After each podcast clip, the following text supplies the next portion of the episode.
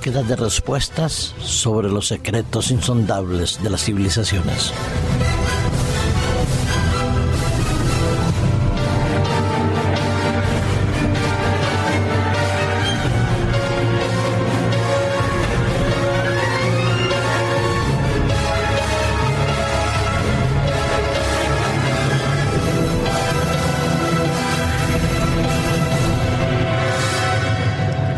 Durante décadas, un grupo de espeleólogos, arqueólogos, epigrafistas alemanes habían estado excavando una zona que está justo detrás del río de la vida, del río Éufrates, justo en aquella zona bien colmada de historia, de misterios milenarios y de monumentos magníficos, como es en la zona de Abu el Naga. Esto está justo detrás del templo de Karnak, ahí en el desierto, en el árido desierto de Egipto.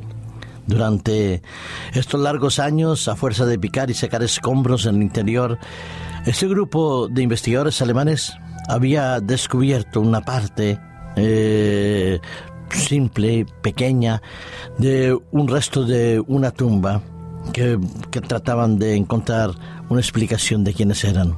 La abrieron, descubrieron aquel ataúd del guerrero Iker que había sido enterrado con sus bastones y sus plumas, una tablilla que era muy interesante y basta, pues no hallaron nada más. Pero años más tarde, desde hace 12 años, un egiptólogo madrileño eh, que había estudiado historia antigua en la Universidad Complutense, se encontraba al frente de un equipo de investigaciones en esta colina de Dora Abud el Naga. Es el doctor José Manuel Galán. Y él, con la perseverancia, con las subvenciones y las ayudas eh, de diferentes entidades privadas y públicas, continuó excavando en aquella zona que según los egiptólogos alemanes podía tener poco o casi nada de interés. Y sin embargo, ha descubierto la cámara sepulcral de De ¿Quién era este hombre?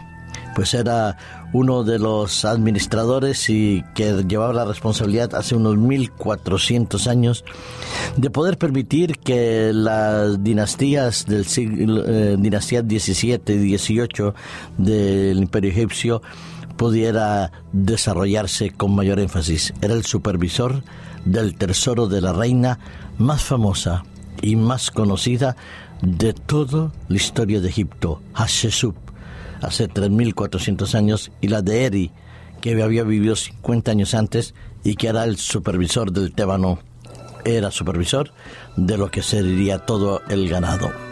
Pues bueno, en esa tumba y esa maravillosa excavación que durante 11 años ha ido dirigiendo este investigador José Manuel Galán, ha ido descubriendo cosas absolutamente fantásticas y maravillosas.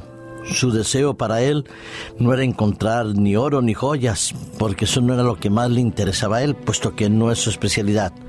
Él reconoce que lo que más le interesaba y lo que más deseaba en aquel momento era encontrar eh, toda una serie de tablillas o figuras eh, cuniformes que le permitieran descubrir y conocer cómo había sido la vida en aquellas dinastías.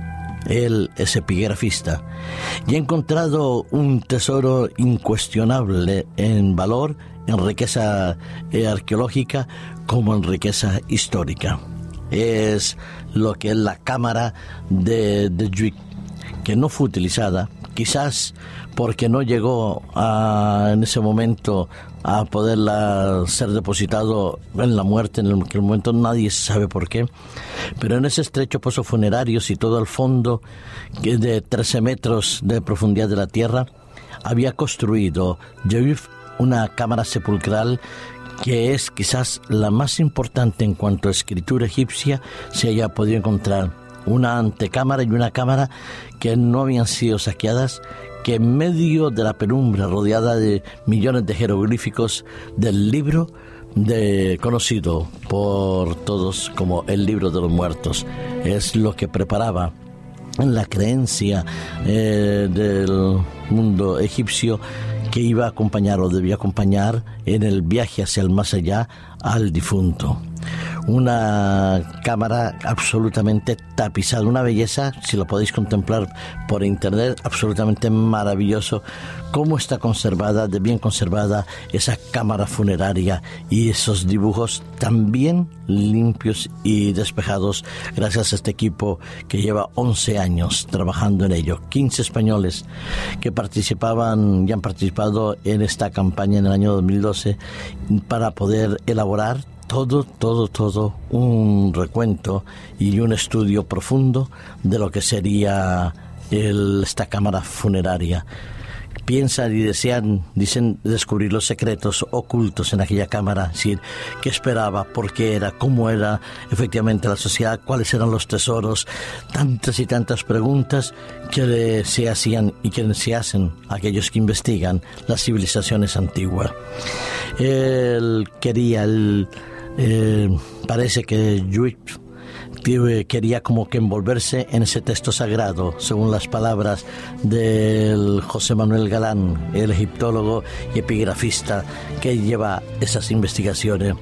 Su dedo recorre los capítulos de la golondrina que le ayudarían a subir, dice, a bajar del pozo cada día, la flor del loto que le permitiría morir y renacer cada día, la barca en la que viajaría por unirse al sol a través de la tierra, son de las imágenes preciosas que hay en esa cámara funeraria. Pero sin embargo, como el de Juif, como tantos y tantos que fallecieron antes, no pudieron sobrevivir intactos los avatares de la historia. El de sus padres y su rostro fueron destruidos en las estatuas y los grabados. Su ataúd desapareció como eh, con su momia dentro y mucho de lo que él hizo no se sabe. Pero de lo que se espera descubrir y encontrar es saber un poquito más de la historia del pasado. Y es bonito mirar hacia el pasado, aprender cómo tantas y tantas civilizaciones crecieron, se desarrollaron y de pronto desaparecieron. Pero sí es más bonito todavía comprender qué es y cuál es el futuro de nuestra vida, de nuestra existencia, qué nos espera en el devenir de, nuestra, nuestro peregrinaje en la tierra y a dónde debemos ir a consultar sobre lo que ha sido, es y será nuestra vida y nuestro futuro. Indudablemente, como creyentes, es a la palabra de Dios, donde encontramos nuestras raíces, nuestros orígenes, encontramos la acción de Dios encontramos la intervención del Espíritu Santo, vemos la manifestación suprema del amor de Cristo y sobre todo el proyecto de los dioses. Y cómo a través de la palabra de Dios encontramos la revelación de los misterios más profundos de nuestra sociedad, de nuestro presente, pasado y sobre todo de nuestro futuro. Hay un pasaje maravilloso que para cualquier eh, epigrafista, egiptólogo o naturólogo sería fundamental meditarlo y tenerlo en cuenta. Está en el libro de Daniel, capítulo 2 y versículo 28.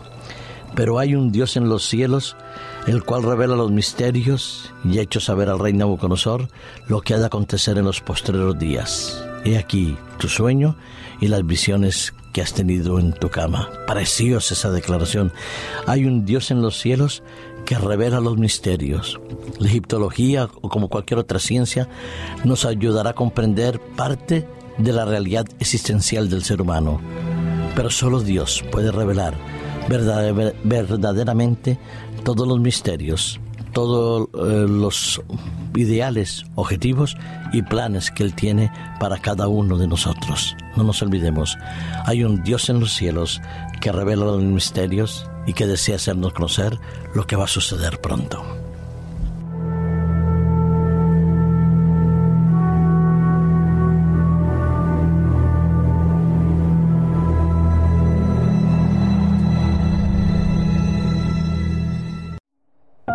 Producido por hopmedia.es